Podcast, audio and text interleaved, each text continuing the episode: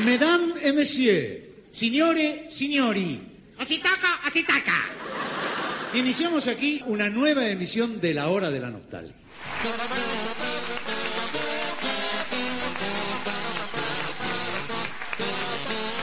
Sean ustedes bienvenidos a la hora de la nostalgia, el podcast donde hablamos del Lelutier. Hola a todos, bienvenidos al ya cuarto programa de La Hora de la Nostalgia, el podcast de Lelutier. Mi nombre es Sebastián Padilla y estoy nuevamente con mis tres coequippers, compañeros, alter egos, otros yo, que ahora pasan a presentarse como siempre. Hola chicos. ¿Qué tal? Hola, Sebas. Hola, ¿qué Mi tal? nombre no es Sebastián Padilla. Este, Mi nombre es Lea de Becky y a mi izquierda, ¿quién, ¿a quién tengo? Eh, mi nombre es Juan Vargas, para todos, América Latina. Frente a Juancito está Sebastián Sarabia, acá amigo de, de Sebastián Padilla, que lo tengo acá a mi derecha. Muy bien, bueno, habiendo, habiéndonos presentados todos, ¿cómo fue la semana de ustedes en lo que respecta a Lelutier? Leandro, ¿alguna compra nueva? ¿Algo lindo que hayas encontrado? No, no, me, me puse a, a terminar de escuchar los tres discos, todavía me queda volumen 7 y el lado 1 de, de volumen 4. ¿Se escuchan bien al menos? No, ¿No? que se escucha igual que el de 1979, así que... Bueno, está bien. Claro, porque está levantado de ahí. Está levantado de ahí, por eso. Exactamente, sí. Así que este, el consejo es compre los viejos discos. Yo tuve una semana bastante pesada con Lelutier, porque vengo hace casi un mes restaurando el video de Papa Garland, que me, me encargó Carlitos. Este, recuperó unas cintas viejas y tiene como unos saltos y mucho, mucho ruido ahí. unos Y bueno, lo, lo descompuse en algo así como 10.300 JPG y reparé unos 4.500. Así que tengo el, el Papa Garland este, hasta la Clavado en la maceta. retina. Sí, sí, sí. Es una cosa de locos. Este, La otra vez es- hablábamos de, del trabajo hecho con cariño, ¿no? Bueno, Exacto. Acá tenemos Claro, un sí, ejemplo. Exactamente, exactamente. Bueno, la edición que hicieron, vamos a darles también las flores correspondientes. La edición del segundo programa estuvo a cargo de Sebastián Sarabia y de Leandrito de Becky, que también mucho cariño, una muy buena edición. Sí. Y no, no podemos este, menos que, que hacerlo con cariño si estamos reclamando eso, ¿no, Leandro? Un programa que fue editado con más fuerza que estilo, ¿no? Sí, señor. Totalmente. Tomando lo que dijo Seba de los videos, Carlos Núñez tiene, como ya sabemos, el primer archivo más grande de colección de Lelutier y a- a una vez que se jubiló empezó a digitalizar todo su archivo que eran VHS, Betamax y Super 8 y qué sé yo. Y con la ayuda de Seba Sarabia están rescatando, digitalizando bien, corrigiendo mucho eh, algunos videos de luthierías. ¿Qué significa esto Sí. para nosotros los fanáticos? Si va a aparecer a la venta, si no saldrá nunca, no lo sé. Pero la realidad es que se está digitalizando todo, así que eso se va a preservar y quizás en algún futuro tengamos acceso a muchísimo Sí. material de Lelutier. Eh, en principio es para su uso interno de Carlitos, digamos, este, para su tranquilidad y Pa- para su Excel, que quede tildado en verde que este lo tiene ya digitalizado. Eh, digamos que esto es eh, para consumo personal. Exactamente. Para consumo unipersonal. Sí, que está bien. Aparte, más allá del consumo unipersonal, es un rescate que hacía mucho tiempo que lo tendría que haber hecho, cosa que no se pierda nada, porque una humedad te hace pelota un VHS. Y... De hecho, una, una humedad le hizo pelota en montones de, de- de cintas Umatic, Sí. este, donde se perdieron un montón de, de material, porque, bueno, qué sé yo, uno tiene el material y dice, ya lo voy a hacer, ya encu- encuentro un huequito y arranco, y bueno, y hay cosas que uno no sabe que se van desmejorando hasta que desaparecen. Claro, Sí. uno tiene la fantasía de que está ahí. Claro. Sí, tal cual. Y- Sí. y ese ahí de hecho, Carlos, no sé si tiene reproductor de Umatic, pero tiene este reproductor de, de Super 8, de VHS, digamos, un montón de cosas. No tiene, creo que no tiene las capturadoras. Entonces él este, fue buscando y tratando de encontrar quién le digitalice algunas cuestiones. Y tenía estos, estos discos, estos cassettes en un formato estrambótico que, duraron unos años y después ese sistema se dejó de usar porque era muy caro de, están grabados casi este, de manera eh, era analógico pero principio del, mundo digital y estuvo dando vueltas con ese material para ver dónde lo podía eh, digitalizar y salió una, opor- una oportunidad de hacerlo eh, eh, en Holanda era esto, ¿no chicos? Sí. Eh, así dijo. Sí, en Sí. Holanda. Sí, sí, en Holanda. Casi se van a viajar allá y bueno, finalmente lo conseguimos acá, apenas 30 cuadras de mi casa. Muy bien. Bueno. Hubo un video, que a ver, pero hace muchísimo tiempo atrás, creo que hubo un video rescatado en Holanda que me parece que tuvo la ayuda de Vicente, de Patrick. No, en Bélgica. ah, en Bélgica. Bélgica. En Bélgica. Ese- Lo de, Lo de Massana. Lo del 73, lo de Masana, lo del 73 Claro. se, se digitalizó en Bélgica, que también era un formato Sí, sí, rarísimo. Sí, Trambótico.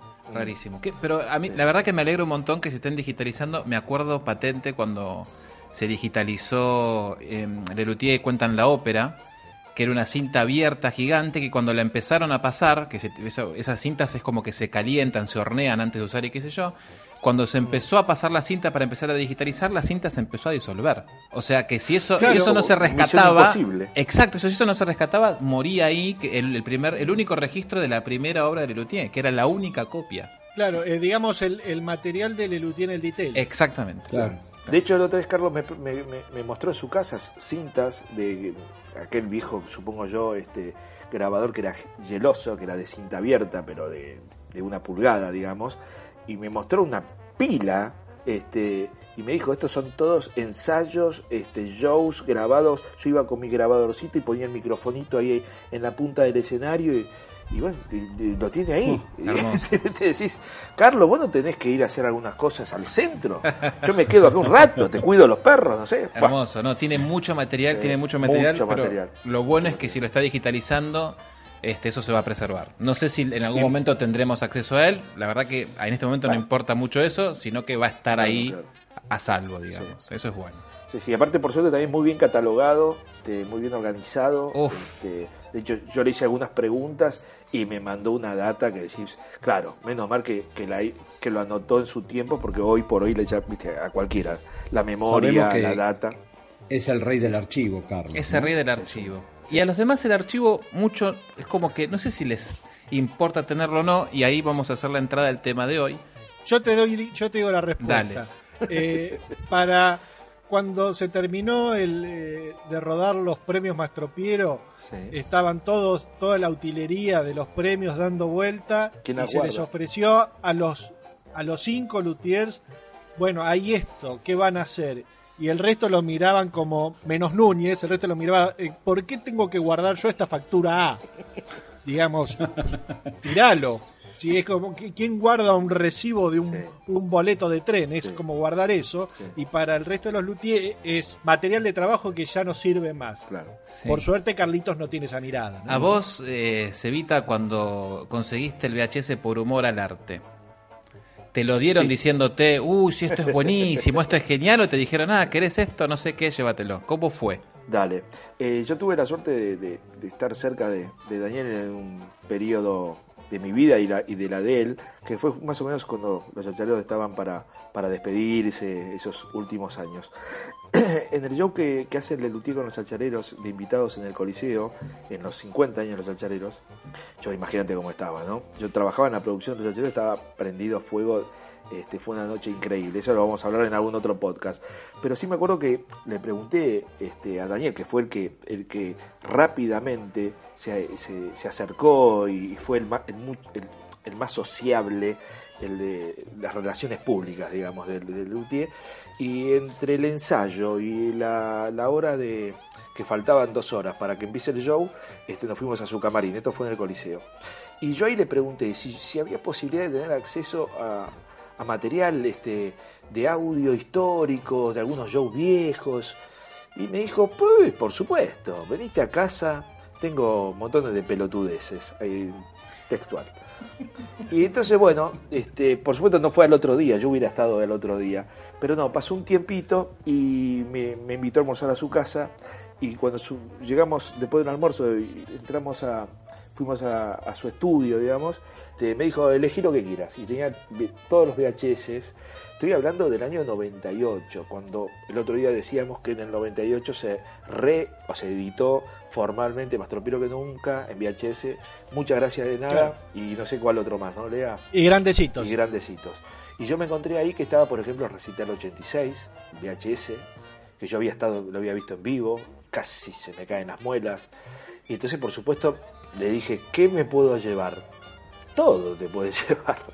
Y me llevé por humor al arte, este, el Recital 86, bueno, varios. Humor Dulce Hogar. Humor Dulce Hogar, Sí, por exactamente.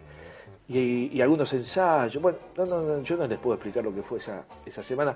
Me acuerdo de la frase que, que me dijo, yo te lo doy porque confío que vos con esto vas a, no vas a hacer ninguna macana, digamos, ¿no? Como, como publicarlos o alguna cosa así. Venderlos, claro. Vender. No, aparte, en el 98 había un incipiente internet. Claro, Totalmente. sí señor. Claro. Sí señor. Sí, sí, ya que existían las páginas que vos tenías con Chuchu Rex, o más o menos por ahí, ¿eh? Sí, Este, digamos, en, en ese momento estábamos los que recién habíamos accedido a internet buscando en Nasper Sí. Cualquier material de audio de público. Claro, pero la posibilidad de subir eso a YouTube era remotísima. No, no, creo que ni existía YouTube.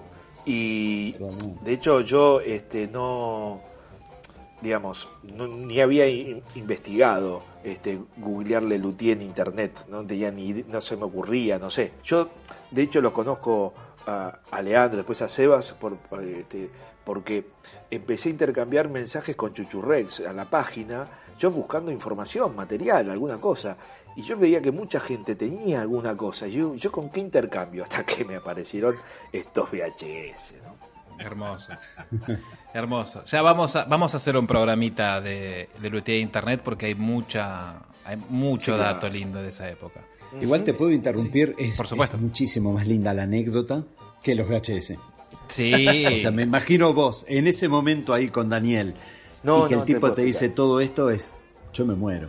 Claro. No, sí, y, y- y- y imagínate que después tuve que volver para devolvérselos, o sea que era, uff, tengo que volver a la casa de este tipo y, y, este me dijo que está a la una y yo soy recontra puntual, pero tampoco quería exagerar, de, viste, me, me decía venite a la una y tocar el timbre a la una, entonces una y dos minutos, me las recontra jugué para que no parezca demasiado enfermo, este, y, y varias veces tuve el acceso a la, a la casa de él y a una confianza leve realmente, pero ha sido, bueno, un, personaje este, increíble, increíble. Bien. Bien, y con esta, con esta hermosa anécdota donde vamos a hablar de Sebastián Sarabia, eh, digo, de- de- vamos a hablar de Daniel Rabinovich, que parte hiper fundamental, por lo menos en escena, de lo que es Lelutier. Se nota muchísimo la pérdida de Daniel, se nota muchísimo. Eh, Sí, claro. Y vamos a recorrer un poquito la historia de Daniel en Lelutier y por ahí al final eh, todos los atrites que él fue creando alrededor de él. Pase, pase, hombre, está abierto. Eh, po- Podríamos hablar un poquito de, de él, en- en- o sea, el principio de Lelutier, él es uno de los cuatro fundadores de Lelutier. Hay algo, hay algo, hay algo interesante también en esta formación original, ¿no? Porque lo- los cuatro fundadores de Lelutier. Yo siempre tuve esta fantasía de que en realidad eran eh, Gerardo y Marcos los, los verdaderos fundadores y Daniel y Jorge los siguieron en un acto de lealtad. Sí, Mm. sí. Eh, pero, pero que en realidad eran eh, Jorge y Daniel eran dos más del montón. Pero eran tan leales y, y- y- y tan leales y que siguieron siendo tan leales durante los, los 50 años que estuvieron juntos, que, que por eso cargan el, el título de fundador. Creo, ¿eh? no es un dato que tengo. Yo tengo otra o- otra sospecha, ¿eh? de, de que me parece que Daniel era, este, eh, por su temperamento y por su, en ese momento sobre todo, me parece que un tipo que estudió leyes, ¿no? que le gustaba la justicia, se ve que eh, le pareció que había un ruido grande ahí en el musicisti y él me parece que se debe haber parado primero al lado de, Gerardo que, que Marcos. Digo, me parece que era como un trío. Este, Daniel, este, me parece que eh, lo veo más a Jorge como diciendo, uy, me, me- a mí me caen simpáticos estos, ¿eh? Yo creo que Daniel capaz que fue el que tiró las piñas, ¿eh? Me parece. ¡Pim, pam, tomá, guacho! En la famosa noche de la ruptura, eh, Daniel se fue a las manos. Sí, bueno, ahí tenés, saliendo a Sí. defender a sus amigos. Sí, porque Bueno. ¿no? el reclamo en realidad era, a esto se le fueron los mangos a la cabeza, los mangos en lo que se refiere a dinero, y Daniel ahí es cuando quiso trompear y dijo no, y dijo no, la verdad que lo que nosotros queremos es eh, hacer otra cosa. Igual disiento un poquito con lo que vos decís, Juan, porque estoy de acuerdo en que Marcos y, y Gerardo eran los pilares del primer Lelutier, pero Marona componía mucho la música con Mazana. Era la dupla, la dupla Pero un poco después, ¿no? no, no, Cuando ya. luthier. No, ya con, eh, con I Musicisti. ¿Ah, sí? Ah, claro, mira. con I Musicisti, las canciones que la letra es de Marcos, la música suele ser de Gerardo o de Jorge, o de ambos. Ah, mira. Este, Bueno, de hecho Jorge eh, tiene el, no, el, el nombre, ¿no? Lelutier es idea de Claro, Jorge. Pero más allá de lo creativo, yo creo que ellos siguieron desde el punto de vista de la lealtad. Ahí los que comandaban eran este, Marcos y Gerardo en un bando y... Daniel y Jorge. Jorge seguro porque era el más chico, No, digamos. no, entonces- eh, por el otro, bueno, no importa. Ah, bueno, eh, Yushain. ok.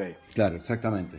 Mm. Jorge Yushain. Bueno, yo puedo levantar la mano y decir que el 26 de septiembre de 1964, quienes representaron el filo del pirata fueron Marcos Mustok, Gerardo Mazana, Carlos Núñez Cortés, Daniel Rabinovich y Patricia Jaimovich. Estamos, estoy hablando del pre y musicisti. sí. Acá ya tenemos tres luthier fundadores y un luthier histórico. Sí.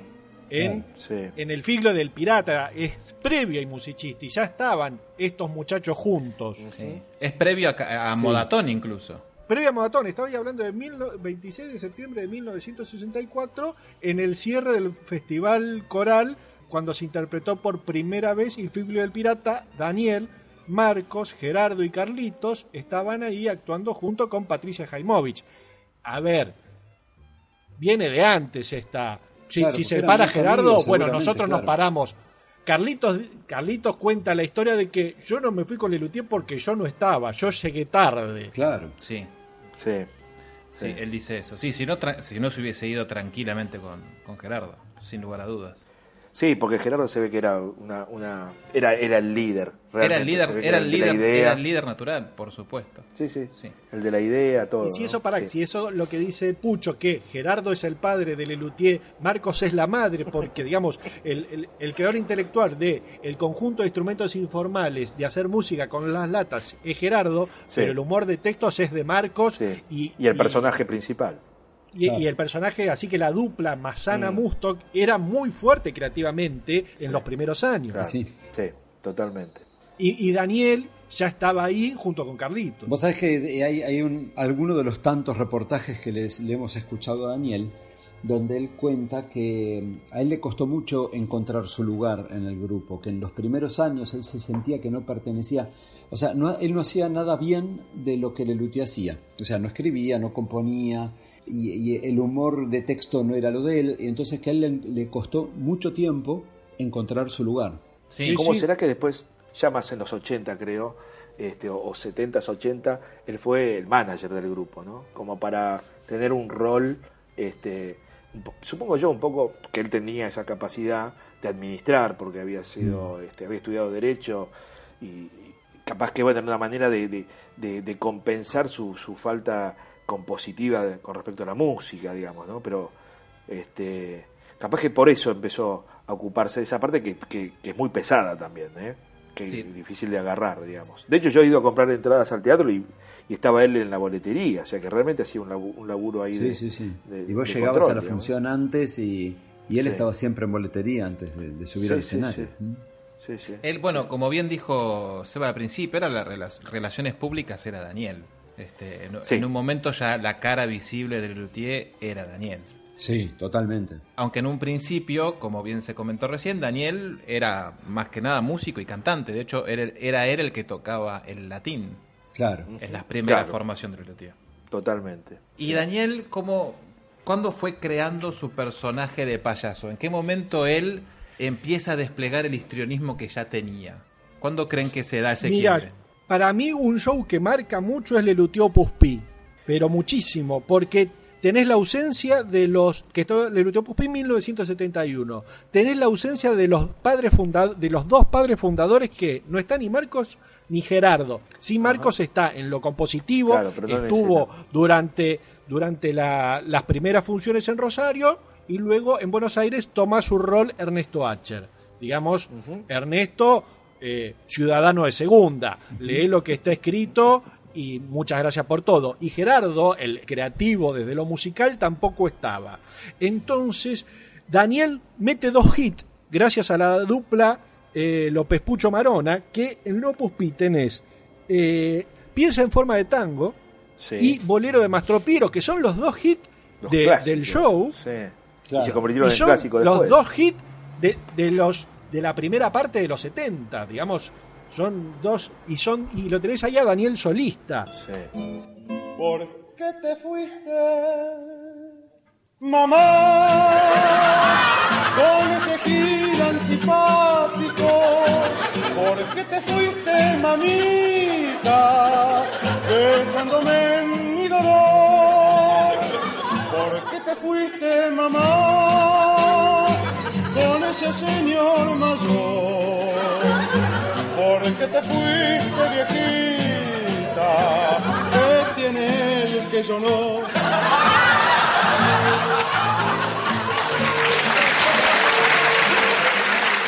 Y, y al principio, en Querida Condesa, empieza a molestarlo a Marcos, mientras que Marcos tenía el monopolio de- de- del texto introductorio.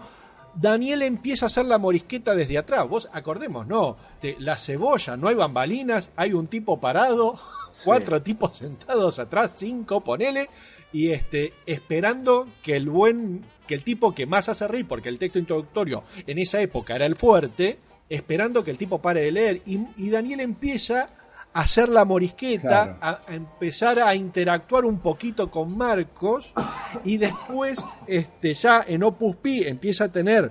Y, y a todo esto, pará, en Querida Condesa son obras más bien grupales, no tenés mucho solista, y, y se explota más. Si vos te pones a ver el listado de Querida Condesa, lo tenés a Mario Neyman teniendo más solos como cantante solista que, que, que algún luthier este, fundador.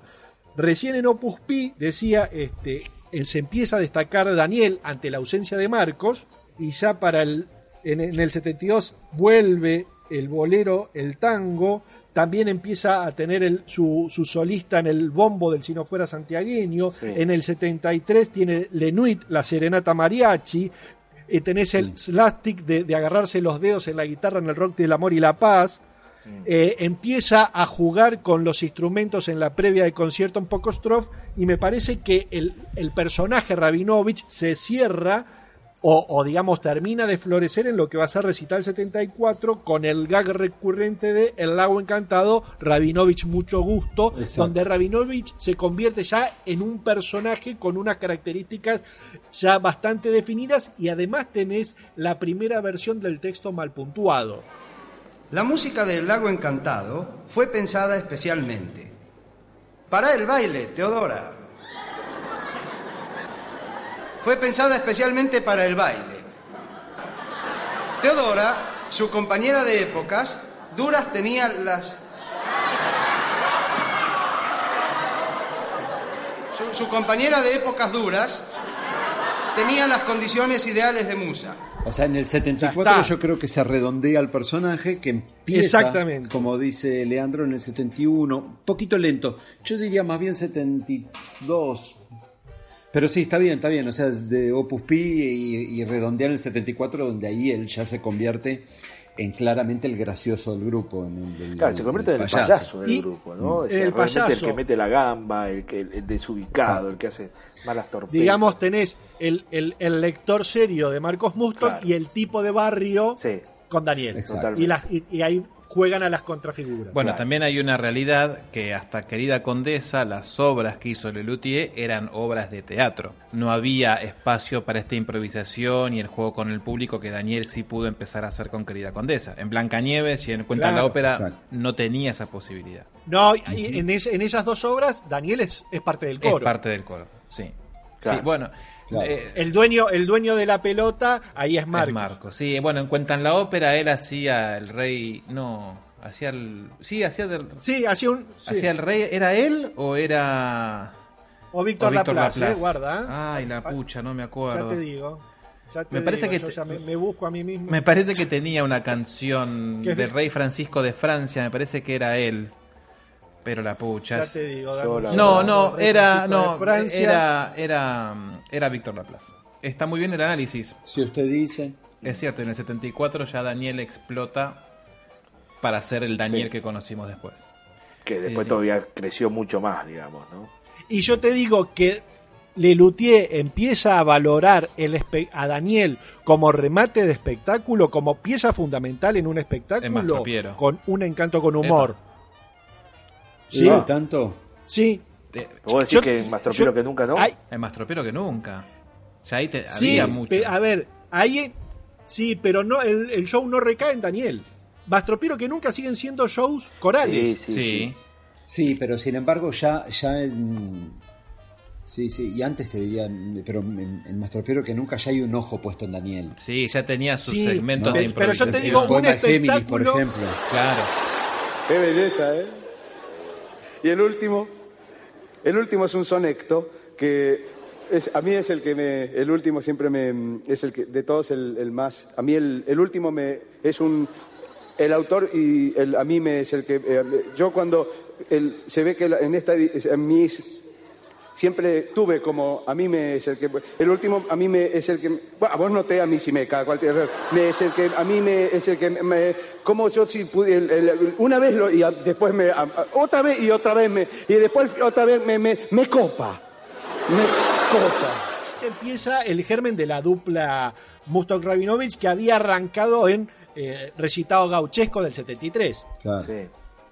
Te arranca recitado gauchesco del 73, pasa a en poemas de Gemini, en eh, Más tropiero que nunca. El punto que ya, digamos, empecemos a jugar de esto se da en Luterías con el poeta y el eco. Sí. Después tenés que seguir con eh, la, la hora de la nostalgia, donde se invierten los papeles, donde Daniel da el pie para que juegue Sí, Marcos. Totalmente. Y ya después tenés, bueno, vamos a jugar de que esta dupla lleve adelante el espectáculo con la comisión, Radio Tertulia, los premios Mastropieros y Luterapia. Que Sí, bueno, eso ya es. seguro. que Sí, esto te digo, comisión para mí es anteayer. Sí. Son, para mí, este, Bromato de Armonio, para mí sigue siendo un show muy reciente. Sí, sí, Sí, totalmente. sí, claro. Sí.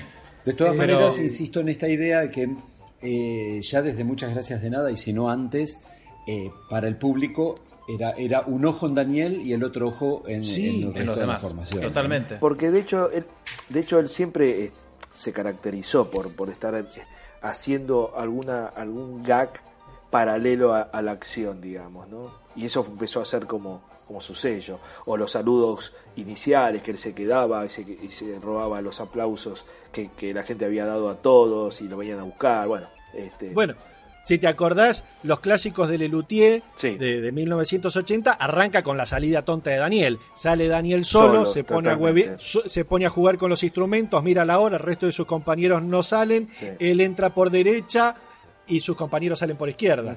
sí, Claro. Digamos, el inicio estaba centrado en Daniel Rabinovich en 1980. Sí, sí, Digamos, ahí empieza a, a jugar fuerte, pero para mí, insisto, Lelutier empieza a aprovechar como, como el show pensado en función de Daniel recién en un encanto. A ver, pero ¿por qué? ¿Qué, qué obras decís vos que hay en un encanto con humor? Y tenés Manuel Darío, Sí. El negro quiere bailar, perdónala. Bueno, Digamos, claro, la estructura. ¿no? el- y el Esther, Psi- el Pícore. Esther Piscore dijo. No dije Esther. ¿Cómo que no? Dije es terpsícore. Ah, ah, claro. Esther Piscore. Esa es la pronunciación griega, claro. Nosotros a las Esther de ustedes las llamamos Esther, directamente. Si viene caminando una por la calle, usted le dice Esther, sigue caminando y no se entera. En cambio, usted le dice Esther, se da vuelta y dice, sí, me llamaba, sí, yo soy Daniel, y se entabla un. ¿eh? Mucho gusto, se entabla lo que puede llegar a ser, digamos, bueno, no siempre, siempre y cuando se llame Esther. Si se llama Alicia, sigue viaje, tampoco se entera. Por más que uno le diga Esther, una vez venía caminando una, le dije Esther, se dio vuelta y me dijo, yo me llamo José Luis. y no se entabló nada, porque a mí no me va ese tipo de... Ese tipo eh, ni ese tipo ni ningún tipo, quiero decir, no es, no es lo mío. A mí me, educaron mis padres de una manera y yo he sabido responder a esa educación honrando, honrándola, digamos. La de Terpsícore es ahí, digamos, cuando él... Digo, al margen después, eh, antes estuvo a Chicori y todo eso, pero ahí en Terpsícore cuando hace todo, toda esa corrida de, de- no sé si son 10 minutos que está a lo, a lo loco tirando fruta, ¿no es una de sus primeras eh, grandes este, improvisaciones?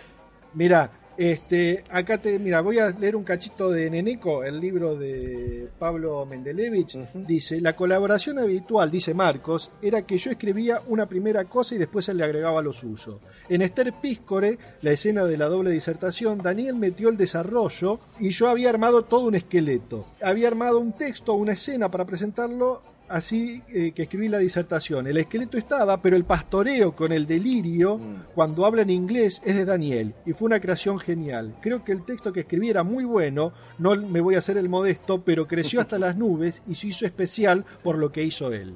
Sí, sí. Sí, pero vos ya tenías otras puntas en otros shows en donde Daniel es parte fundamental. Por ejemplo, Lucierías tenés todo el homenaje a Bosito Williams, tenés toda la introducción de... Todo el homenaje, sí, no, todo el homenaje a Sí, Bosito pero- Williams.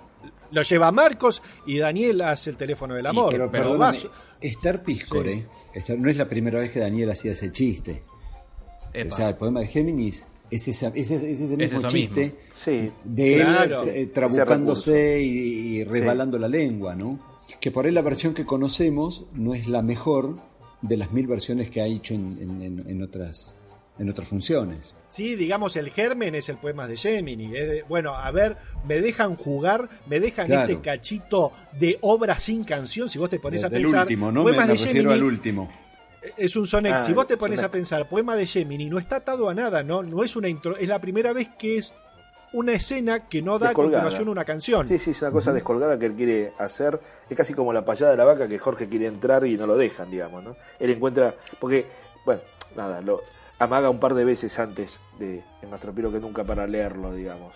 Este, pero sí es Claro. cierto que, que- que es su primera gran corrida de, de- de improvisación, digamos, ¿no? Y que después la repite en Luterapia, en la intro de, del, del- la del campo, ¿no? Cuando, cuando él falta la cita Ajá. y entonces le manda la carta. Sí, sí. estaban Bueno, ese es el haciendo-. Claro, Sí, Es una, es una reversión del mal puntuado también. claro. a raíz de lo que dijo Leandro recién, me puse a revisar las obras de los otros shows y es cierto que en un encanto con humor tiene más presencia él dentro de la obra, es decir, el personaje principal en la obra es él. Sin embargo, en todas las otras obras en donde él no es el personaje principal, siempre hacía algo que lo destacaba. Algún gesto de fondo, alguna cara al público, algo con algún luthier, que uno lo recuerda mucho a Daniel por esas cosas, porque me sorprende que realmente él no cantaba tanto por su cuenta, pero sí era parte fundamental del show. Siempre estaba el chiste de Daniel en alguno. De hecho, yo les contaba que estuve ahí remasterizando las imágenes del Papa Garland y me llamó la atención que en todo el, el- el número este, que él está tocando el bass pipe a lo loco y realmente cuando lo ves tantas veces decís, ¿cómo puede ser que toque todo eso en ese instrumento aparte? No hace ningún...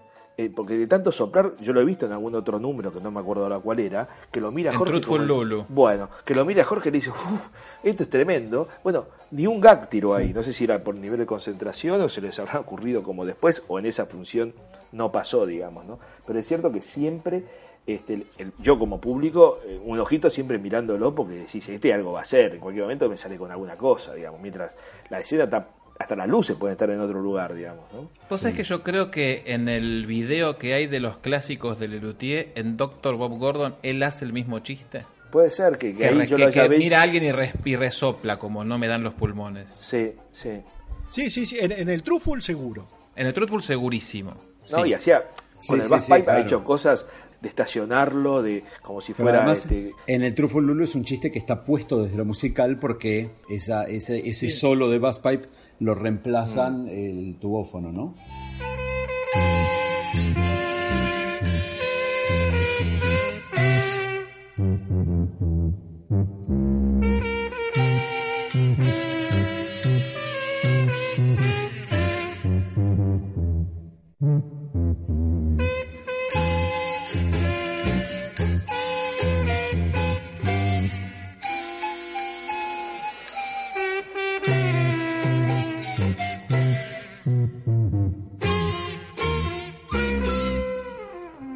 Claro. o sea, acuérdense que son tres partes, hay un solo de bass pipe, después otro, y al tercero Sí. él hace el gesto de que está cansado y la música sigue sonando por otro lado. Y la música sigue, tenés razón. Ah, mira, Tenés mira cómo razón. se la piensan todas, ¿eh? Ahora, ya que estamos hablando de él como actor, ¿no? Como Sí. el payaso, Este, Juan, vos tenés un montón de experiencia, has dirigido obras, sos actor. Mm. Este, ¿Vos cómo ves el, el paso de Daniel a través de los años como actor en escena? ¿Cómo, cómo pensás que fue creciendo él? ¿Qué, qué adaptó? No sé, habla. Ay, vos sabés que me, me, me matás con esto de lo, de lo secuencial. Yo creo que, que Daniel es un clown, es el clown perfecto, es el clown soñado.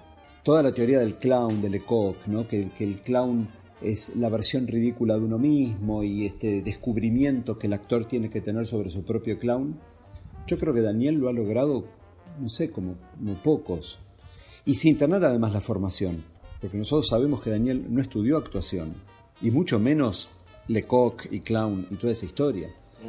Y sin Es un- embargo, eh, realmente el tipo llegó a una, a una creación prácticamente perfecta.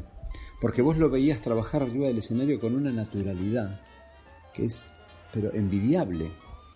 Y sin embargo, sabemos que él no era así. Totalmente. Claro. Sí, sí. Bueno, él, él dice en muchos reportajes, yo soy gracioso con mis compañeros. Sí, totalmente, sí. Claro. Sí, sí. Y Sí. si yo fuera de Lelutier soy, soy un amargo, lo decía él en los reportajes. Sí, sí, no, sí, no, sí. no, no, no soy el que cuenta chistes. Imagínate la carga pesada de, de- de él en la calle, supongo. Yo lo, en algún momento algo vi de eso, de que la gente a un gracioso este, le ha pasado, por ejemplo, qué sé yo, a Calabró, por ejemplo, ¿no? Decís, me haces reír toda la semana, ¿cómo en la calle no me vas a tirar un chiste, no? Y es Claro. gente seria, es gente seria, este, que, que, que trabaja de eso y en el contexto que lo pones, él funciona, digamos, ¿no? Este, Claro. Con ese smoking, con esas luces, con esos compañeros, con, esa, con ese libreto muy bien estudiado y aprendido. De, de hecho, a mí me pasó de ir a visitarlo alguna vez y lo encontré leyendo libretos de Lelutier para, para volvérselos a. porque estaban por estrenar o, o qué, sé- qué sé yo. Este, y uno, claro, lo ve tan fresco, ¿no? Me pasa con todos en general cuando los veo a Lelutier funcionar, pero con él era Sí, este, sí. De, de una naturalidad, ¿no? Para- Increíble. Sí. Y hay, mira, vos sabés que hay, una, hay un ejemplo que yo siempre lo tengo como, como muy marcado, que es una obra bastante reciente de Luterapia, la de El Día del Final, que él hacía del hermano Abad, él hacía el personaje de López Pucho. Y después por una cuestión de, de protagonismo, el personaje se lo queda a López Pucho y él pasa al, al coro del fondo. Sí. Y entonces él, eh, él dice, no, sí, sí, déjenme a mí que yo, algo se me va a ocurrir. Y termina metiendo el chiste del, del hay, hay olor a azufre, hay olor a azufre, que probablemente se lleva la, la mejor risa de todo el número. Sí. Es muy increíble cómo el tipo tenía esa capacidad para estar de fondo completamente y encontrar el hueco para meter el golazo de media cancha. Era probablemente asombroso. Este tipo tenía un timing para... Bueno, probaría mil cosas y quedarían 900, ¿no? Pero... Bueno, eh, dice, decía Pucho que, que, que lo incentivaba. Dice, en esos momentos este, de baches que tienen las obras, lo incentivaba a Daniel para que haga algo. Claro. Algo. sí, sí.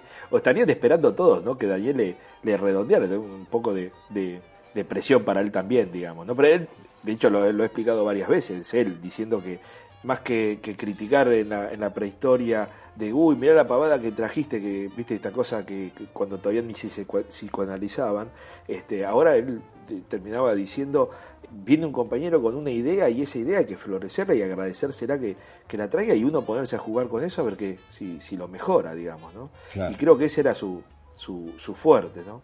De hecho está la anécdota de, de, de Acher con respecto a Don Rodrigo. Creo que, que Don Rodrigo iba a ser este Daniel o, o el relator, ¿no? Que, que parecía no, Daniel iba a ser este Don Rodrigo. Que Claro. no Daniel funcionaba. Don Rodrigo. Claro, que Daniel No funcionaba no porque funcionaba. estaba atado al texto. Claro, total. Y cuando lo pusieron de libero, explota con este achicoria y, y, y- y varios gags que se lleva él ahí adentro, este, porque sí. tal cual. ¡Sabor, chicos! Sabor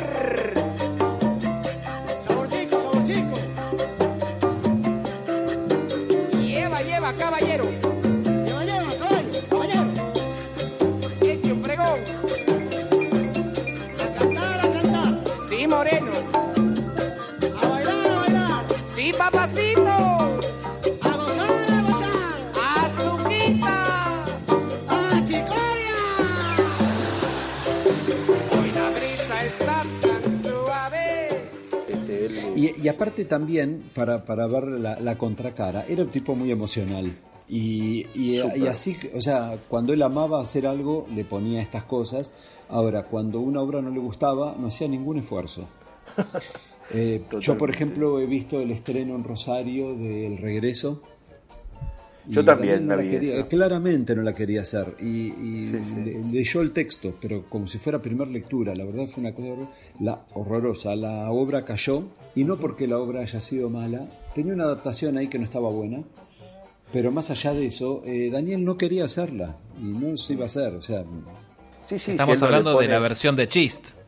Eh, no, eh, de No, las de obras de Loda. ayer. De Loda. Ah, de las obras de, Loda, ayer, sí, tenés razón, perdón. Bueno, y después sí, sí. tenés, tenés un texto que, que no le parecía simpático, pero que finalmente la remó, como lo que el sheriff se contó, Sí. que las, las llevaban adelante él. Él le puso todo el carisma y con Marcos, que era un- un- es una obra Mm. Jor- eh, López Pucho Marona, que él al principio no, no le encontraba la vuelta hasta que, bueno, me tengo que tengo que, que- que adornar esto que a mí al principio mucho no me gusta porque hay que armarlo. Sí. Y hay que ponerle toda la buena voluntad. Ah, qué, interesante esto que cuentan ustedes, en donde Daniel crea un montón eh, desde la parte escénica, pero él como compositor nunca llevó mucho. Es decir, casi nunca llevó nada, básicamente. compositor y Yo escritor. tengo acá anotado A las ver. obras, por lo menos que en el listado general participa como, como letrista.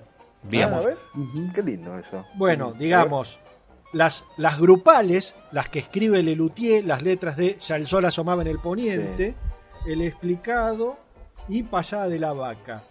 Y después está durante esa época que él renegó absolutamente siempre, que fue la época de las reuniones creativas, en donde figura su firma como letrista junto con Jorge Marona y Carlos Núñez en Sinfonía Interrumpida. Ah, mira.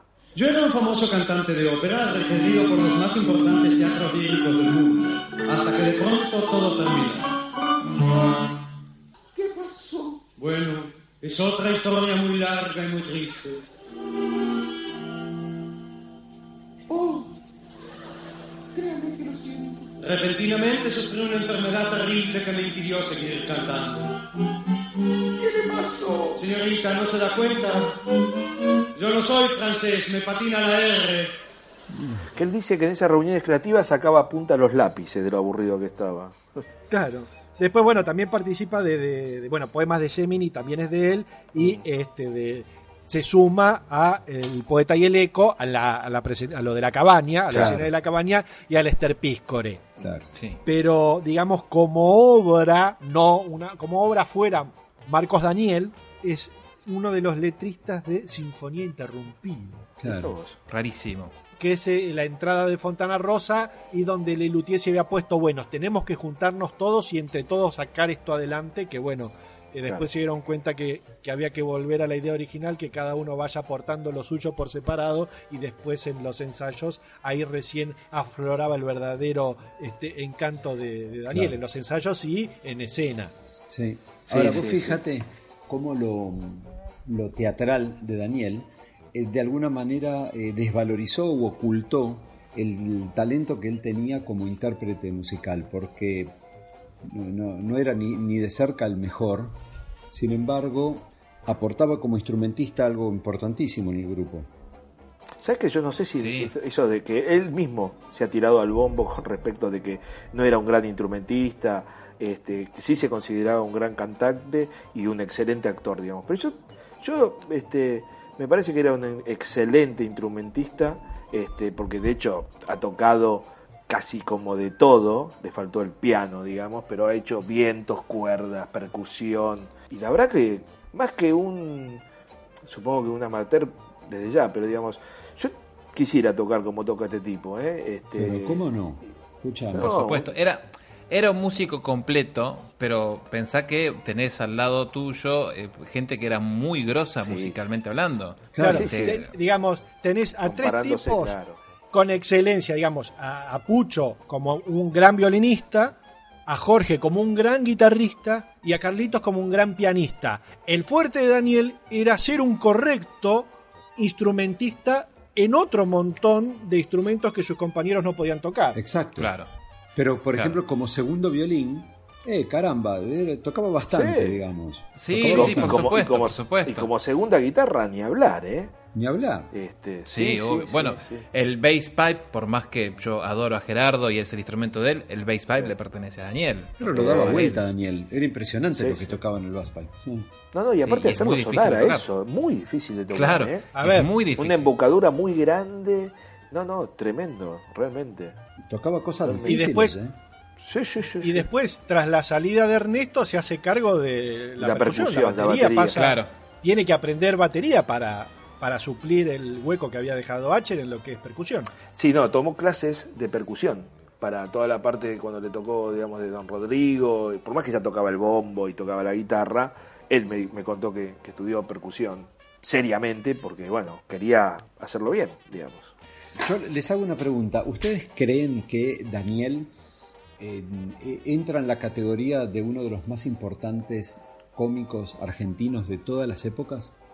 Para mí debería, pero no creo que lo vayan a poner ahí. ¿eh? Eh, creo Sería que- buenísimo. pa- Sería, sí sería, sería hermoso. Sería hermoso. mí Yo también, creo que pero uno no de lo los van a humoristas poner ahí, más ¿eh? trascendentes y además, digo yo, para medir la trascendencia de cualquier artista es ver cuántos otros toman ese legado. Y si vos ves la cantidad de humoristas que copian, o que no sé si copian, porque es un poco fuerte decir copian, pero que tratan de tomar ese humor que Daniel proponía, son un montón. Pero hoy tiene, pero pasa que a- acá me parece que a veces nosotros también celebramos algo que celebramos por ahí lo fácil y lo que es más popular.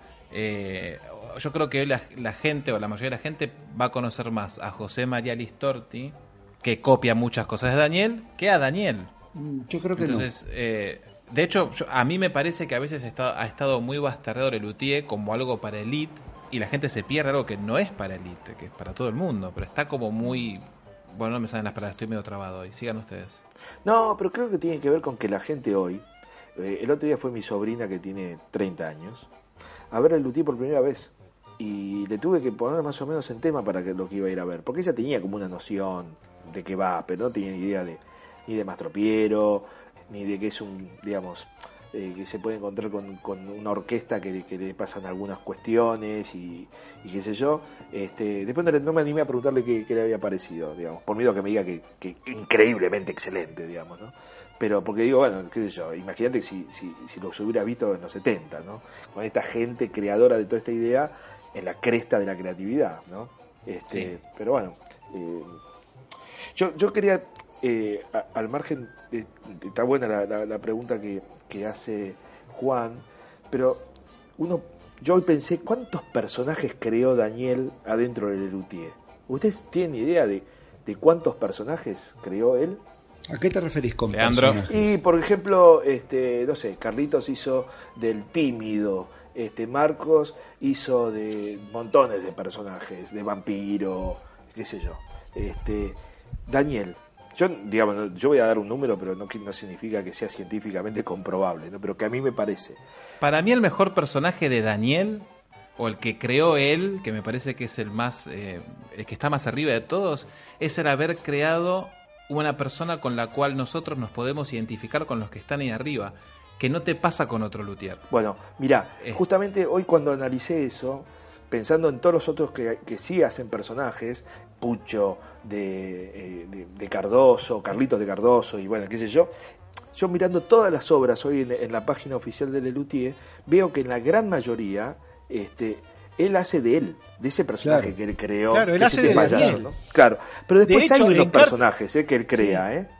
Después hay unos personajes que él crea. Este, A pero- ver, el, el mayor hallazgo de Daniel es hacer de Daniel, por ejemplo, en cartas de color. Claro. Cuando se rompe la cuarta pared y él deja de Sí. ser un músico para hablar de en serio que le vas a enseñar a Carlitos a hacer Te llover. enseñaré a invocar a los dioses para que nos envíen lluvias. ¿En serio? ¿Qué le vas a enseñar a Carlitos? ¿Eh? Lavalo y ¿Y vos guardalo. dónde aprendiste? Lavalo y guardalo. Dice que le va a enseñar a Carlitos a hacer llover. Y si yo aprendo, me lleno de guita, macho. Eh, Déjame un poquito. Eso es de una genialidad. Claro, total. Ese, ese segmento solo dice, dice que le va a enseñar a Carlitos a hacer llover. Y dice, yo aprendo me lleno de guita, macho.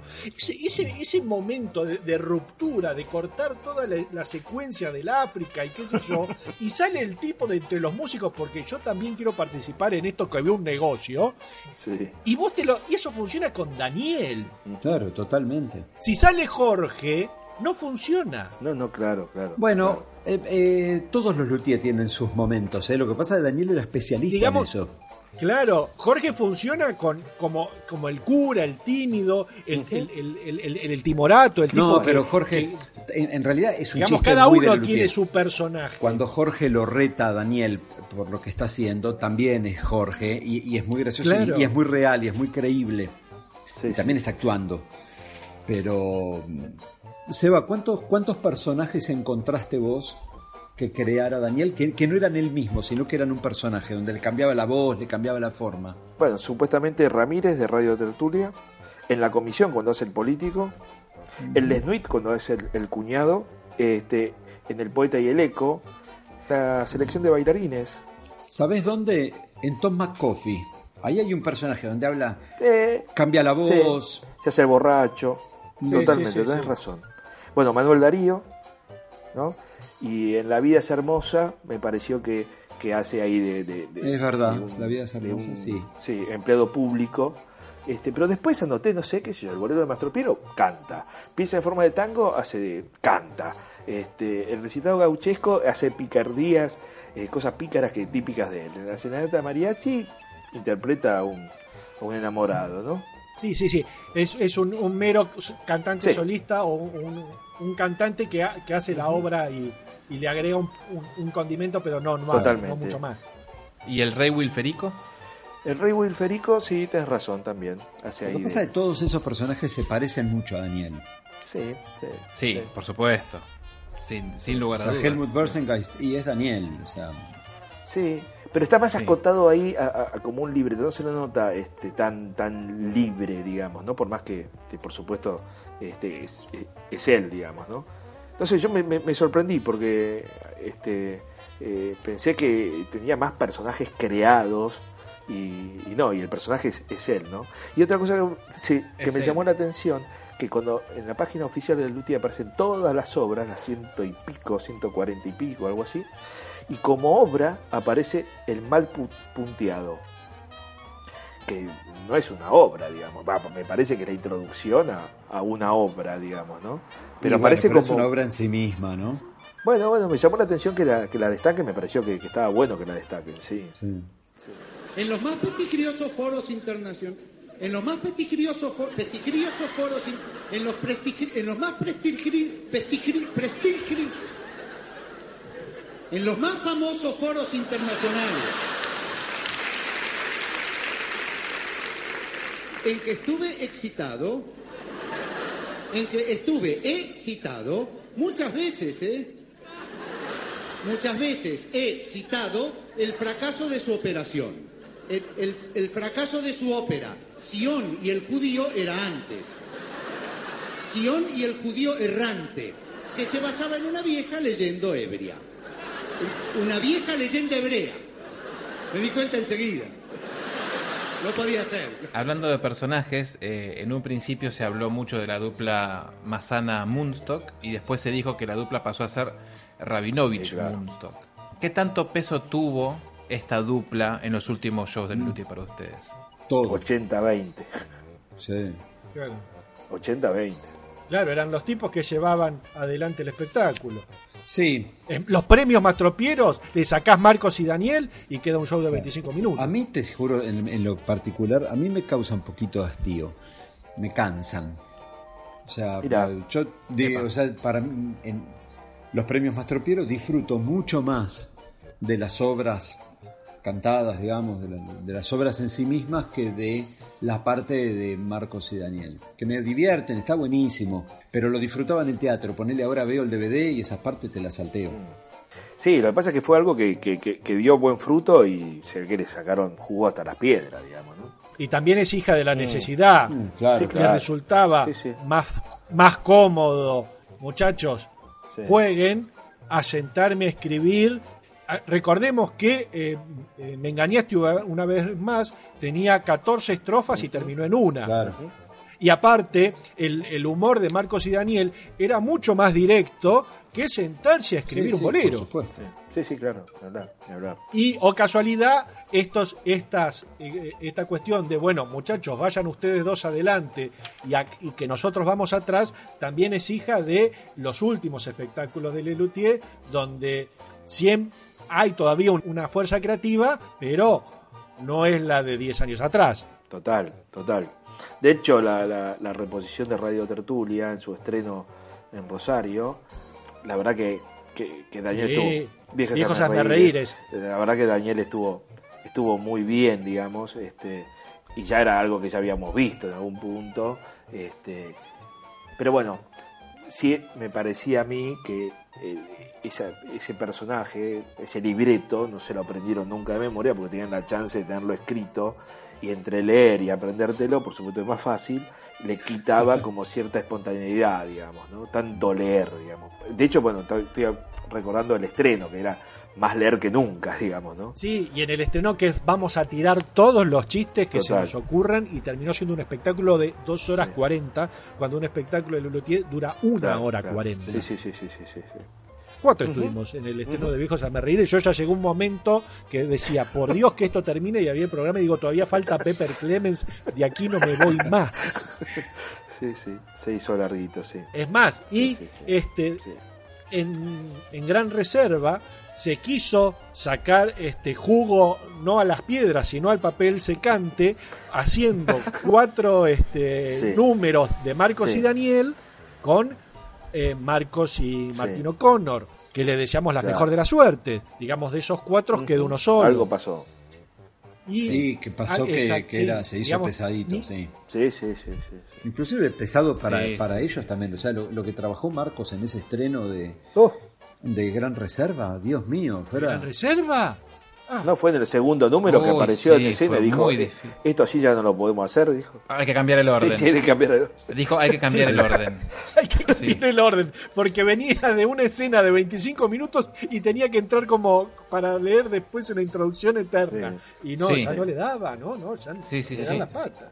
Lo dijo al micrófono aparte, sí. hay que cambiar el orden. Sí, ya. sí, sí, sí, Estaban ensayando. Sí, sí, claro. Que vuelvo un segundito a Viejos Hazme Reíres antes de pasar a, a Daniel Satélite. Eh, qué show qué show fuerte de ver. Eh, yo, yo vi uno de los últimos shows que hizo Daniel en, en La Plata y no Claro, era vos viste fácil. el, de- el que vimos juntos en noviembre. Sí, no era fácil de ver. No, yo vi el estreno No y no, no, no, Se- no se- volví más. Que Mm. show, que, que show bisagra, ¿no? Porque en el medio de, la, de las funciones de repente ya Daniel no estaba más. Y sí. Claro. Eh, que para mí, para mí fue muy difícil ir a ver un show de Lelutier sin Daniel. Sí. Sí, él. Era, Sí, o era- ponele que antes, que antes era bueno, a ver, una curiosidad, hay un tipo que reemplaza, a ver qué tal este tipo, y entonces ibas a ver un reemplazo porque era una excentricidad dentro Claro. del cronograma Sí. Lelutier. Claro. Y ahora ibas a ver a alguien que iba a reemplazar permanentemente a alguien. Sí. Claro. Ah, Independientemente Digamos de que si ya- lo hace mal o bien, ¿eh? No, Era que, que ya viejos hazme reíres eh, dependía mucho de Marcos y Daniel con una radio tertulia que a mi modestísimo gusto personal ralentaba todo el espectáculo lejos de agilizarlo. Y bueno, estaban grandes, este, se ¿Qué? tenían. Que viejos hazme reíres, vos haces la radio tertulia como estaba en Porquerías y a las obras le agregás la carpeta, por ahí era un cacho más ágil. Sí. A mí me gustaba el show, yo lo disfruté. Sí. Bueno, vos le das un 8 o 9 a Bueno, todo lo bueno, que bueno, bueno, Padilla. Sí, Claro, pero, sí, te- Sos muy poco pero tenía objetivo. obras que musicalmente eran muy divertidas. No, pero yo no digo que eran malas las obras, yo digo que la radio tertulia al invadir todo el, espectra- el espectáculo ralentó Sí. el show. Bueno, por ahí estamos hablando ya de. de- Sí, estamos criticando el, el show y hagamos un podcast sobre viejos Hazme Sí, perdón. ¿eh? Sí, perdón, volvamos a Marcos y, a Sí. Marcos y Daniel. A Marcos Tengo y acá, Daniel. mira, sobre Marcos y Daniel tengo acá otra vez el libro Neneco que este, recomendamos adquirir en Sí. cualquier puesto. Este, dice acerca de la relación entre ambos, dice Marcos, tuvimos épocas de reproche. Al principio, con eso de que yo le pedía que no se metiera ni distrajera al público cuando estaba leyendo el texto. Después hubo otras peleas más grandes, como una que fue más o menos reciente y que recuerdo bien. Entonces en- vivíamos juntos y en los viajes yo le hacía comentario, eh, volvían juntos, claro, Claro. porque eran vecinos, este, y en los viajes yo, yo le hacía comentarios sobre algunas cosas. No eran correcciones, sino más bien observaciones dichas sin maldad, o eso creo, y sin tratar de joderlo ni hacer valer mi autoridad como autor de los textos iniciales. Le decía, Neneco, fíjate en tal parte, hacelo más lento o más rápido, cambialo. En algún momento él se hinchó las bolas y me dijo que no se lo dijera más porque le jodía. Debe haber sido en el 98. Reaccionó y me paró la chata, porque lo hinchaba con las correcciones y con los comentarios. Yo por supuesto que no registraba una cosa así, pero él evidentemente lo sintió de esa manera. Eso fue llevando a no sé qué, tuvimos una discusión y estuvimos un tiempo realmente distanciados. Nada de no saludarnos o no hablarnos, por supuesto. Se había cortado la cercanía. Habría durado un año y después volvimos a amigarnos. Los últimos años ya hacía mucho que estábamos de grandes cómplices. Pero bueno, ta- hasta Marcos y Daniel tuvieron sus, sus Bueno, de hecho, ¿no? este, así como Daniel se lo ve tan, tan simpático en el escenario, era un tipo bastante cabrón, serio, serio, y, y defensor de, de- de sus ideas a ultranza. De hecho, me- a mí me contó que, no sé, ya no me acuerdo si en los 80, largos, alguien había adquirido o quería, tenía como los derechos de Mastropiro que nunca, y los quería no sé qué cosa hacer, si el video o el, o el audio, y él me dijo que lo iba a ir a cagar a trompadas si, si, si se hacía eh, dueño de algo que no le pertenecía, digamos, por más que lo hubiera heredado por, por la compra de algunos derechos de autor o lo que sea, digamos. Y era muy cabrón, ¿eh? Este, un tipo eh, cuando se te ponía de espalda y se le, se le paraban un poquito los pelos, había que, más que este, no saludarlo, correrse, ¿eh? porque se iba para adelante Como, como, como bestia. Sí, Con- se hinchó las Claro, pelotas. digamos que Daniel era se muy. hinchaba las pelotas rápido. sí. que era muy. Sí, sí, sí, sí. Era muy amoroso y muy intolerante. de- depende cómo se, se- se haya sí, claro. levantado. Claro. Claro, no tenía grises. Era hombre de extremos. Sí, sí, era, digamos, eh, el libro lo, lo- es genial el libro porque lo, lo, lo pinta de tal cual, por supuesto que lo pinta tal cual, pero quiero decir, era un tipo este, que le cantaba eh, vivir el, digamos, como si fuera su último día, entonces hacía lo que quería, me voy hoy a Punta del Este a regar las plantas a mi casa y vuelvo pasado mañana. Este, y después era, quiero llamar a fulano de tal que me encanta el disco que sacó. Entonces por ahí lo llamaba Pedro Aznar para decirle, imagínate Pedro Aznar, este, bueno, gracias. Para decirle, Sí, sí, sí. sorprendidísimo. O sea, era un tipo que quería eh, todo el tiempo este, vivir de lo que sentía, digamos, ¿no? De, de las cosas buenas y supongo que las malas no tanto, las habrá ido puliendo con, con- con su terapia, supongo, pero así todo estaba dentro de, de su estilo, digamos, ¿no? Entonces esta, esta cosa de- del bon vivant y, y de ser este íntimo amigo de los reyes de España y del mecánico de la vuelta y charlar con los dos este, con total naturalidad, digamos. Yo lo viví eso, digamos, ¿no? Sí, sí. De igual a igual. De igual a igual. Sin ningún este, este estrellato de nada, sí sabiendo por supuesto quién era él y lo que podía generar y, y lo que había generado y lo que todavía podía este, influir en alguien, pero con una sutileza, con un, con un don de gente realmente pocas veces vista. Digamos, cuando uno, yo, esta es la sensación que, que tengo hoy que ya no está, digamos, ¿no? Uno dice, yo fui a comer y tuve la chance de charlar con un tipo inmenso, este, gigante, este, un actor, un artista increíble, pero era tan este, eh, dentro de esa este, cosa tan genial, tan llano, tan, tan, tan accesible y tan frontal y tan simpático que te parecía este, muy cercano también, ¿viste? Totalmente. Por más que no tuvieras el trato de conocerlo, lo veías en el escenario y decías, yo, este es mi tío, ¿no? El que Sí, está sí. ahí. Bueno, viste que en el libro Tato Turano hace como una referencia a esta, a esta cuestión de, del temperamento de Daniel y que Sí. por momentos era el tipo más simpático del mundo y que al día siguiente te miraba y parecía como que te odiaba y que Mm. Tato dice yo no sabía que le habré dicho algo y hasta que se dio cuenta de que no, que era así y, y hasta lo, lo pone en términos de, de nene caprichoso, dice, era como, Mm. como un sobrino, creo que no me acuerdo exactamente, pero lo describe de un poco de esa manera. Sí, sí, sí, totalmente. Yo me, me lo he cruzado cuando he ido a Camarines a ver a Carlitos y salir de Camarines, que por- en el Rex vos pasabas por el pasillo que estaba justo delante del camarín de Daniel. Y cruzártelo y a Díaz venía fantástico y a Díaz que venía con una cara de qué tal Daniel y, mirar para abajo y, y seguir, olvidar. Yo nunca tuve trato directo con Daniel, pero él sabía muy bien quién era yo. O sea, después de tantos años de verme en los camarines, verme con Carlitos ahí yendo a cargar, él sabía muy bien quién era. Y había- habían días que me saludaba con, con un cariño enorme y otras veces me miraba como diciendo, pero ¿qué hace este tipo acá? ¿Que ¿Quién es que está metido acá en el medio?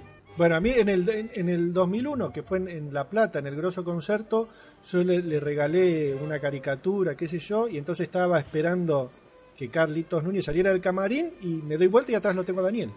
Y entonces me presento y le digo, ¿qué, qué tal, Daniel? Soy Leandro. ¿Vos sos Leandro? Eh, Marcos, y lo llama Marcos. Marcos, vení. Y le dice, él es Leandro. Me hizo así, un dibujo así. El tipo se me emocionó porque yo le había regalado un dibujo, le había regalado el dibujo de Fly Airways y qué sé yo. Y entonces él todo emocionado de que yo le había dibujo, le había regalado el dibujo y se lo contaba a Marcos que me miraba con ¿por qué me estarán contando a mí esto? Estás teniendo tantas cosas importantes que hacer. Pero bueno, eso Sí, era sí. Daniel. Sí. Ya que estamos en tren de anécdotas, puedo contar una este, que tiene que ver con. Yo ya lo tenía, no- no- nos habíamos visto varias veces, pero fui al estreno de Loda. Antes había ido eh, este, al estreno de, en Rosario de- del, del show aun- anterior, que en este momento escapa a mi memoria. Y el anterior a, a- a las obras de ayer es porque Todo ríe. porque ríe, exactamente. Sí. Y había tenido una experiencia que con- cuando hablemos de ese show la, la- la contaré. Pero este, en base a esa mala experiencia de, de- de que me presionaron para que los vaya a saludar, yo no los quería joder, este, cuando voy a ver a- el, el show de Loda, invitado por él, este, le rompí las, las pelotas para que me consiga entradas. ¿Para qué querés venir hasta acá? Me decía, bueno. Finalmente fui con mi mujer, fuimos a- hasta Rosario, este, entramos, vimos el show, pero antes de, de que empiece el show, yo veía que salía por la, por la punta de, los, de, de lo que sería la entrada de camarines Susana, la mujer de Daniel, después vi a la hija que cogoteaban y buscaban gente, entonces yo le digo a mi mujer, a Bárbara, le digo, no me, no, no me voy a agrandar pensando que me están buscando a mí porque es una pelotudez, la verdad que no creo que sea así, estar buscando a algún pariente, qué sé yo. Después salió también este Navarro, bueno, arrancó el show, terminó el show y así como terminó, nos subimos al auto, nos fuimos a comer este una bondiolita y nos vinimos para, para Buenos Aires. Llego a mi casa y en el contestador, Daniel. Escuchame, pelotudo, estamos acá comiendo todos después del estreno, súper relajados. Te mandé a buscar por Susana, por Inés, por Javier. Te fuiste, sos un salame. Y yo, imagínate, dije, ¿qué hago? Agarro el auto, voy de vuelta. Me vuelvo.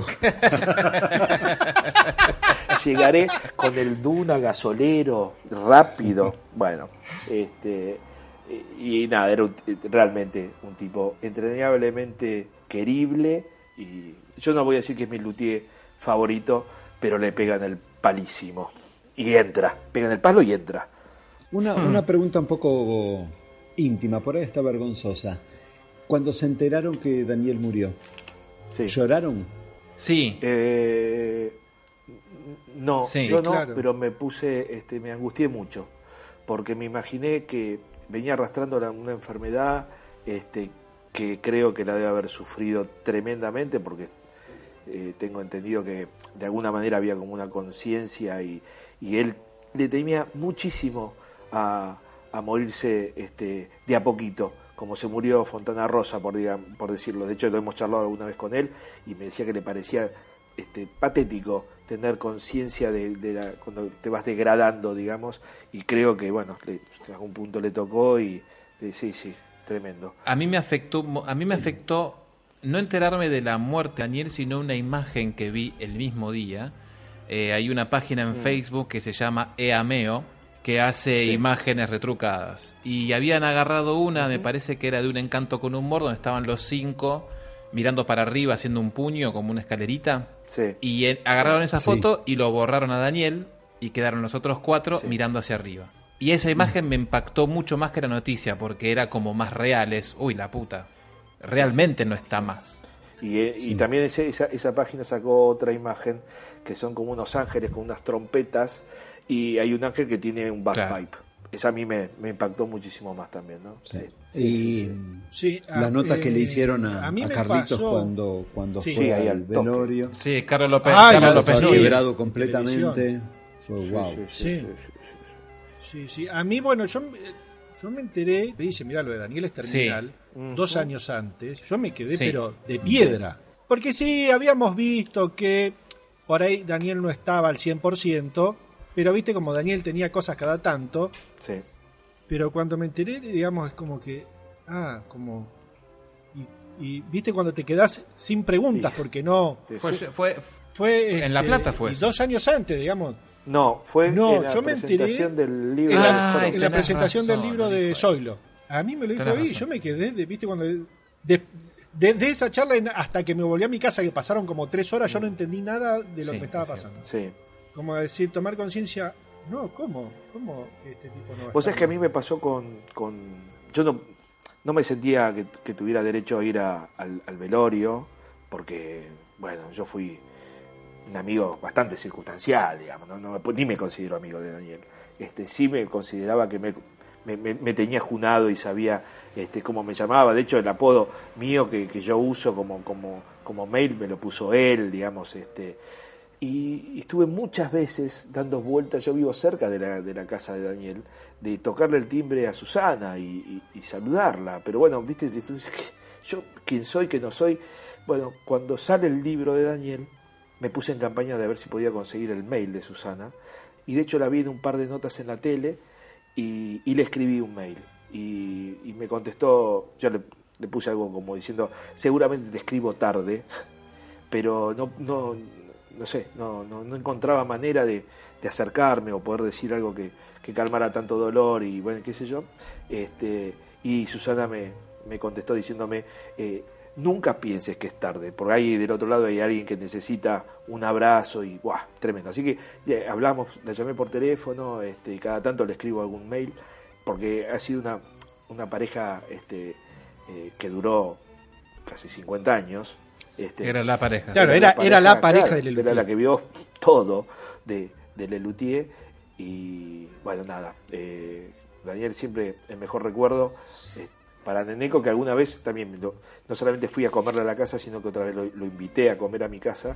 Este, y vino un martes y fue una charla increíble.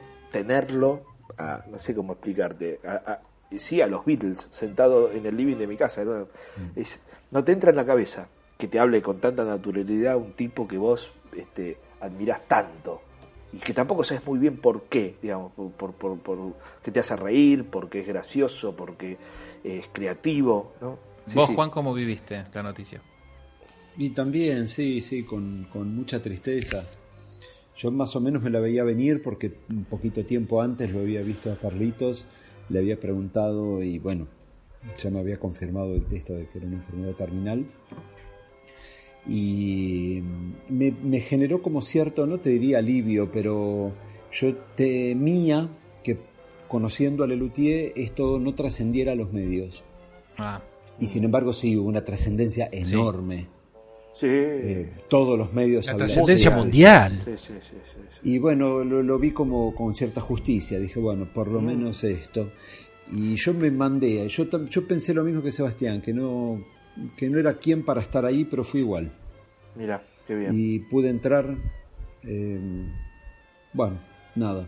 Llevé un moñito, lo dejé y me volví. Mira. Les hago una consulta porque ya tendríamos que ir cerrando, pero no, no quiero dejar de hacer Sí. esta pregunta. Históricamente hablando, muchas, muchos conjuntos de música o de humor, cuando falleció alguien que era muy importante, dejaron de existir por un tiempo prudencial. Eh, por ejemplo, bueno, eh, Queen, cuando muere Mercury, estuvieron casi 10 años, 15 años de gira. Zeppelin lo mismo, o más cercano a Lelutier, Monty Python, cuando muere Chapman, dejaron de estar juntos, para, salvo muy contadas ocasiones. Eh, ¿Ustedes creen que Lelutier tendría que haber hecho exactamente lo mismo o está bien que hayan seguido igual? Yo creo, tengo mi opinión. Yo creo que la postura de Carlos Núñez fue, a mi entender, la correcta. Son tipos grandes, no tenían, no podían esperar 15 años. y tenían los 50 años en las narices. ¿Era eso? ¿Era recibir Princesas de Asturias? ¿Homenajear a Daniel con eso? Y listo. Esa es mi opinión.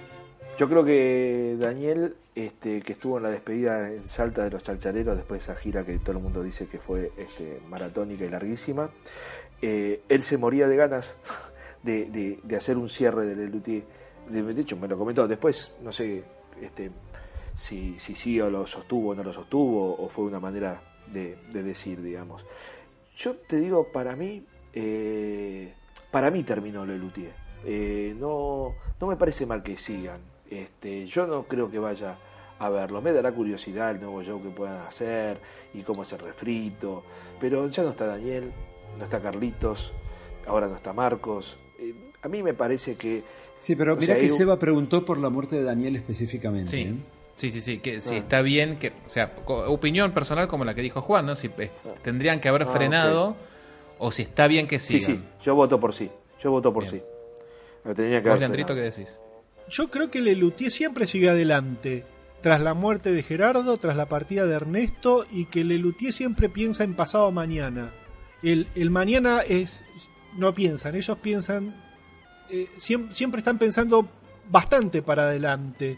Y que si dejaban, creo que no sé si volvían. Hmm. No recuerdo si en el libro de Seba Mazana era el propio Daniel que dijo, este, tras la muerte de Gerardo, si dejamos, Eh, no volvemos. Claro. Digamos que el, que el, el duelo de Lelutier siempre, siempre se hizo trabajando. Los duelos en Lelutier siempre se hicieron trabajando con la pérdida de, de- de- de familiares, amigos y de propios luthiers. Creo que ellos eh, lo, lo, lo mire- lo miran, lo, Sí. lo procesan así. Después, ¿qué puedo pensar yo? Bueno, digamos, creo que para cada uno de todos nosotros, Lelutier es una cosa distinta. Digamos, ni siquiera el, el Lelutier que conocí yo es el. Mi Lelutier es el Lelutier de Sebas Arabia. Yo no vi a Ernesto. Para mí, Lelutier Claro. son cinco tipos. Digamos, mi Lelutier es un Luthier de cinco. Eh, sí, eh, sí, obviamente, la sé que sin Gerardo esto no hubiera existido y sé que el aporte de Ernesto eh, fue fundamental. Pero mi Lelutier eran cinco tipos. El Lelutier de Seba, de, los, de ustedes, Sebastián, es, es otro Lelutier distinto al mío y el Lelutier de, de, de Juan me parece que, que también es distinto.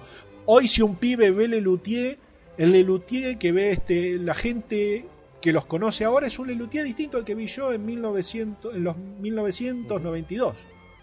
Este, pero sigue siendo Lelutier, es, es, digamos, hay una construcción totalmente distinta bajo un mismo nombre. Lelutier que es los Beatles o Lelutier es menudo. Claro. Sí. Le- eh, Lelutier, eh, McCartney, cinco tipos. Son los Beatles. Menudo, al cumplir cierta edad, se reemplazaba uno por otros y seguía siendo menudo. Creo que esa es la pregunta. ¿Qué es Lelutier? ¿Los Beatles o menudo? No sé. Bueno. ¿Vos, Sebas? Yo estoy de acuerdo con Juan. Todo lo que dijo Juan, yo estoy de acuerdo. Yo creo que igualmente es, un- o sea, está, está bueno lo que dice Lean para la gente, la, o sea, la, la- la sobrina de Sebastián que fue el otro día Sí. por primera vez y Lelutier es esta, esto, esto que vio sí. ahora.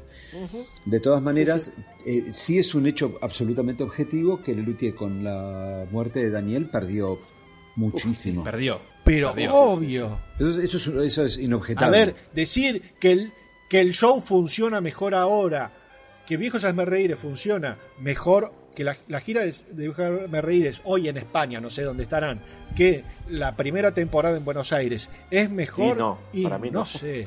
A mí me parece que no. Pero bueno, el marketing a veces hace que uno tenga Decir que, cosas. que- sí, o, o creer cosas, convencerte por ahí de cosas como para seguir este, en la palestra, ¿no? Que, que- que hay, que hay que sostener esta- esta, maquinaria, ¿eh? sí, Ojo, cerrarla, Sí, te la regalo también, ¿eh?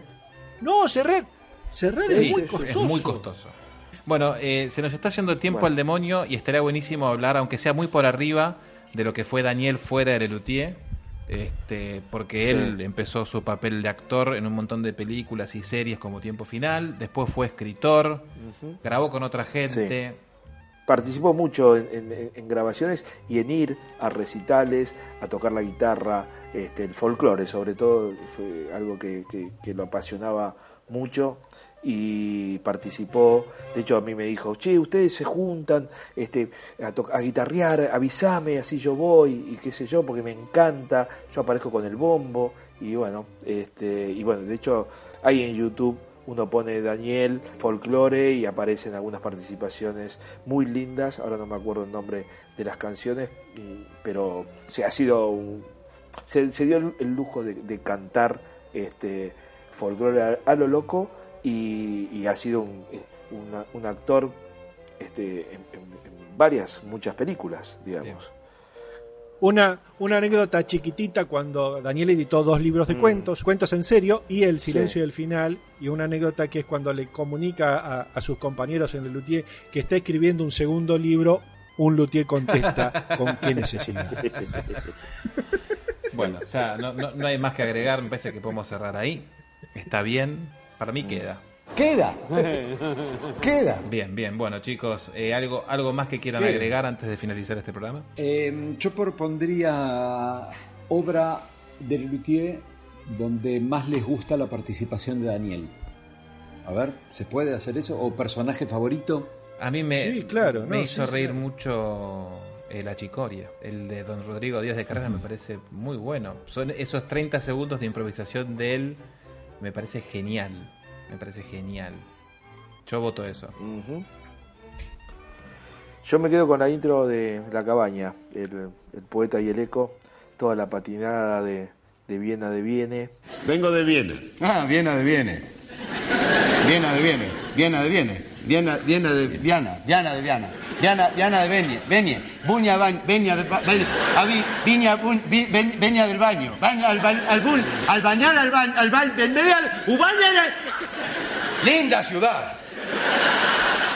Sí, y, y uf, qué difícil, porque me Sí. acabo de acordar de Cathy, pero bueno, este, dije primero la intro del, de La juéguese, Cabaña, voy con esa. Sí. Yo, no por repetido, voy a elegir eh, Esther Piscore. Eh, sí, yo iba, eh, yo iba eh, a mí Esther Piscore, ya la había visto en, en un encanto y cuando la vi reiteradas veces ya en los premios Mastropiero, no me divertía, pero este, la disfrutaba eh, desde otro Mm. punto de vista y era realmente, era un pleno disfrute el Esther Piscore de los, de los premios Mastropiero. Y, y hubiera y la pongo en, y en segundo lugar digo que por no haberlo visto en vivo, pero me parece un gran momento el, el de Daniel cuando irrumpe la escena de el- con el bolero de la lluvia Sí, en. Cartas de Color. Me parece también un, un, un momento a- Rabinovich este 100%, pero el Esther Piscore que lo vi en vivo y lo disfruté en cada una de las funciones que vi de los Y yo entonces voy a, premios. ya que dijiste dos, perdóname Juan, ya que Leandro dijo dos, yo voy a poner el Esther Piscore, pero la, la versión que hizo en los premios Mastropiro en Rosario cuando me nombra. que ojo con eso, ¿eh? Ojo. Ojo con eso, sí, sí. sí. Bueno, Sí, sí. Seba, Juan, Leandro, gracias por haber Bueno. estado de vuelta aquí. A vos. Recuerden que nos pueden seguir en Instagram en Hora de la Nostalgia. Esto es todo, todo esto, esto es, todo es, todo esto es, esto, todo esto, ¿qué es esto? Este es esto, este es, esto es toso, toso, ese soto es eso, ese es eso es soto, to- todo soso, este, ese te, es de totó o se destetó todo tete, totó, totó, ese, ¡ah! Esto es todo.